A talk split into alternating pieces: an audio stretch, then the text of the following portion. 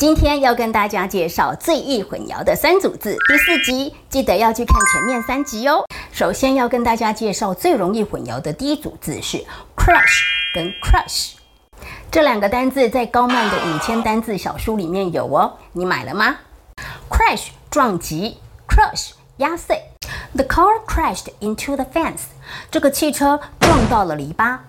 This gift had been badly crushed，这个礼物已经被压碎了。学会了吗？学会的话，记得要帮老师按赞、转分享哦。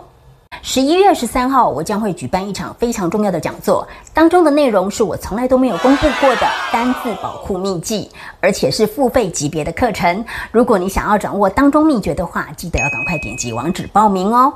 哦，对了，如果你有报名的话呢，我们还会赠送你纲要版的 PDF 档案。